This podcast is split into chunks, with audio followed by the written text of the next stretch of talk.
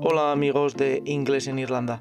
Estamos ante una nueva entrega de Honor Ediciones en selección dentro de Inglés en Irlanda. Bueno, pues eh, vamos hoy con nuestro recurrente tema, el inglés dentro del aprendizaje de cualquier persona que está dentro del sistema educativo. ¿Cómo trabajar el inglés paso a paso? ¿Cómo lograr que el inglés vaya penetrando en las personas para que el inglés sea una herramienta, una parte más de su trabajo intelectual y lingüístico? Pues eh, parece ser que bueno, por las fórmulas dentro del territorio español son muy variopintas, pero sobre todo se ha decidido que sea gramatical. Sí, porque eh, todo lo que es el aprendizaje del inglés dentro de la estructura eh, intelectual, educativa y de aprendizaje dentro del sistema educativo de primaria y de secundaria y del bachillerato en España se basa en la gramática. Sí, se ha dejado de lado el hablar y el escuchar, porque prácticamente el hablar y el escuchar son dos elementos que existen en los exámenes que cualquier alumno se tiene que ir presentando poco a poco. Pero sin embargo, esos dos elementos no son los fundamentales. Los fundamentales son las estructuras gramaticales.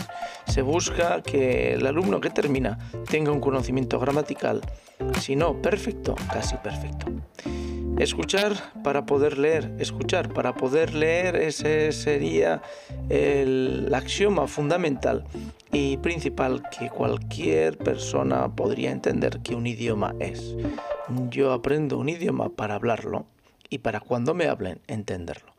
Pues eh, parece que no, parece que lo que se busca fundamentalmente es que la persona que está aprendiendo ese idioma, en este caso inglés, sea un idioma que lo está aprendiendo fundamentalmente para escribirlo y para escribirlo con corrección gramatical.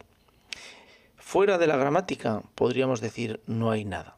Fuera de la gramática puede haber hablar, pero no es lo que se pretende.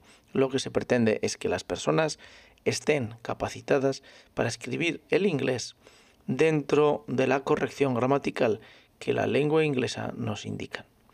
Y esta tendencia, que es curiosa porque precisamente a los latinos, a los que tenemos pues eh, nuestro idioma materno bien enraizado en el latín, nos cuesta mucho entender las estructuras dentro de la conversación inglesa, pero también nos cuesta mucho entender los fonemas, los sonidos, los acentos. Y esa parte no es la que más se trabaja dentro del idioma inglés, dentro del aula, sino al contrario, es la que menos se trabaja. Podríamos decir que las personas en España terminan con unos niveles gramaticales del inglés muy decorosos, es decir, certificados, que ese será otro comentario que vamos a hacer a lo largo de este podcast, pero que lo que es escuchar y hablar no es lo que más se trabaja ni lo que más se considera en, una, en un aprendizaje del idioma inglés. ¿Cómo se trabaja en España el aprendizaje del inglés? Pues lo repetimos, mucha gramática, mucha estructura escrita, mucho escribir, poco hablar y casi nada escuchar. De tal forma que una persona cuando termina las habilidades de comunicación en teléfono, en Skype o en cualquier medio que sea audio, pues van a ser muy difíciles porque la realidad es que a esa persona le va a costar entender. Ya sé que probablemente todo el mundo me dirá que lo fundamental es escribir una lengua, pero si a esto le añadimos que la cultura, lo que es el desarrollo cultural del alumno es más bien deficiente en, ese, en esa lengua, pues eh, no estamos precisamente para echar cohetes. ¿Por qué digo en el ámbito cultural? Porque se ha perdido la noción de que un idioma no solamente es una vía de comunicación, una herramienta, un elemento de trabajo práctico, sino que es una cultura, una literatura, un lenguaje que crea sociedad. Y eso es lo que precisamente en las aulas, cuando se aprende inglés, también brilla por su ausencia. Nadie cuando estudia inglés piensa en ningún autor, ni en ningún libro, ni en lo que es la lírica, ni la prosa, ni la poesía anglosajona. ¿Por qué? pues es un misterio, porque los que venimos del francés y somos del francés, se nos incidía y mucho en lo que era la cultura francesa, en lo que era la literatura francesa, en lo que era el pensamiento francés. Y de tal manera que cuando uno terminaba sus estudios sabría más o menos de Francia, sabría más o menos de literatura, sabría más o menos de francés, pero tenía un bagaje cultural que le, le permitía conocer eh, Francia sin haber estado nunca en Francia. Entender un poquito el pensamiento francés sin haber conocido nunca un francés y entender por qué su lenguaje era rico e importante para aprenderlo, independientemente de su uso y su practicidad. Con todo esto ponemos el acento en lo que es muy importante dentro de lo que es el, el inglés, el aprendizaje del inglés y es las certificaciones. Las certificaciones en España se valoran como en el resto de Europa por medio de los, ya saben, A1, A2, B1, B2, C1, C2 y todos estos son eh, niveles que uno tiene que ir superando y alcanzar. Conseguir un C2 es muy complicado incluso para los nativos porque se basa fundamentalmente en un conocimiento exhaustivo de la lengua escrita y de los usos de la lengua inglesa. Pero normalmente dentro de lo que sería el currículo de secundario y bachillerato se pretende que los alumnos lleguen a alcanzar un B1.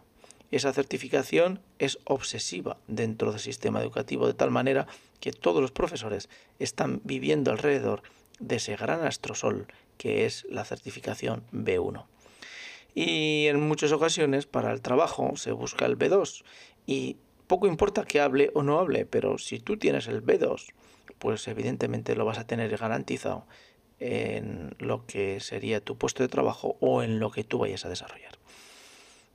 Nadie habla de que eh, cuando uno está en el eh, B2, pues si no ha viajado nunca a ese país y no ha estado nunca en ese país, pues lo que se puede encontrar es que ese B2 sea tan eh, oxidado como la escafandra de un buzo que nunca ha penetrado en el mar. Todo esto lo comentamos porque el desarrollo del aprendizaje del idioma inglés se ha convertido tan importante en España que eh, una persona que desarrolla una actividad académica y que estudia una carrera y no consigue superar su nivel de inglés, nunca le darán la certificación profesional. Sí, si uno tiene, no tiene uno superado el B1, pues en muchas ocasiones se quedará sin poder ejercer la profesión que ha estudiado. Esa es la grandeza o la miseria del sistema educativo español, que en unos años han convertido al inglés en la piedra de toque, en la piedra clave de que una persona pueda o no ejercer su profesión. No comprenderán todos ustedes que la gran mayoría lo supera, pero lo supera desde el punto de vista gramatical, porque eh, desde el punto de vista de comunicación, tanto escuchar como hablar, muchos de ellos no lo superarán nunca jamás. Y esa es eh, la crítica dura y despiadada que desde Inglés en Irlanda en este momento hacemos.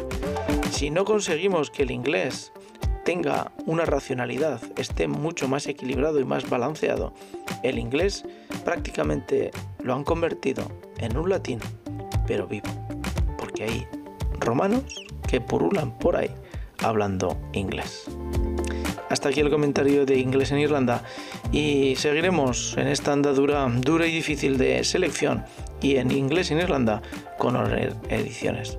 Gracias amigos por estar ahí, gracias por escucharnos, gracias por vuestra paciencia y gracias por intentar dar luz a estos pensamientos que pretenden simplemente dar opinión y una reflexión para todos.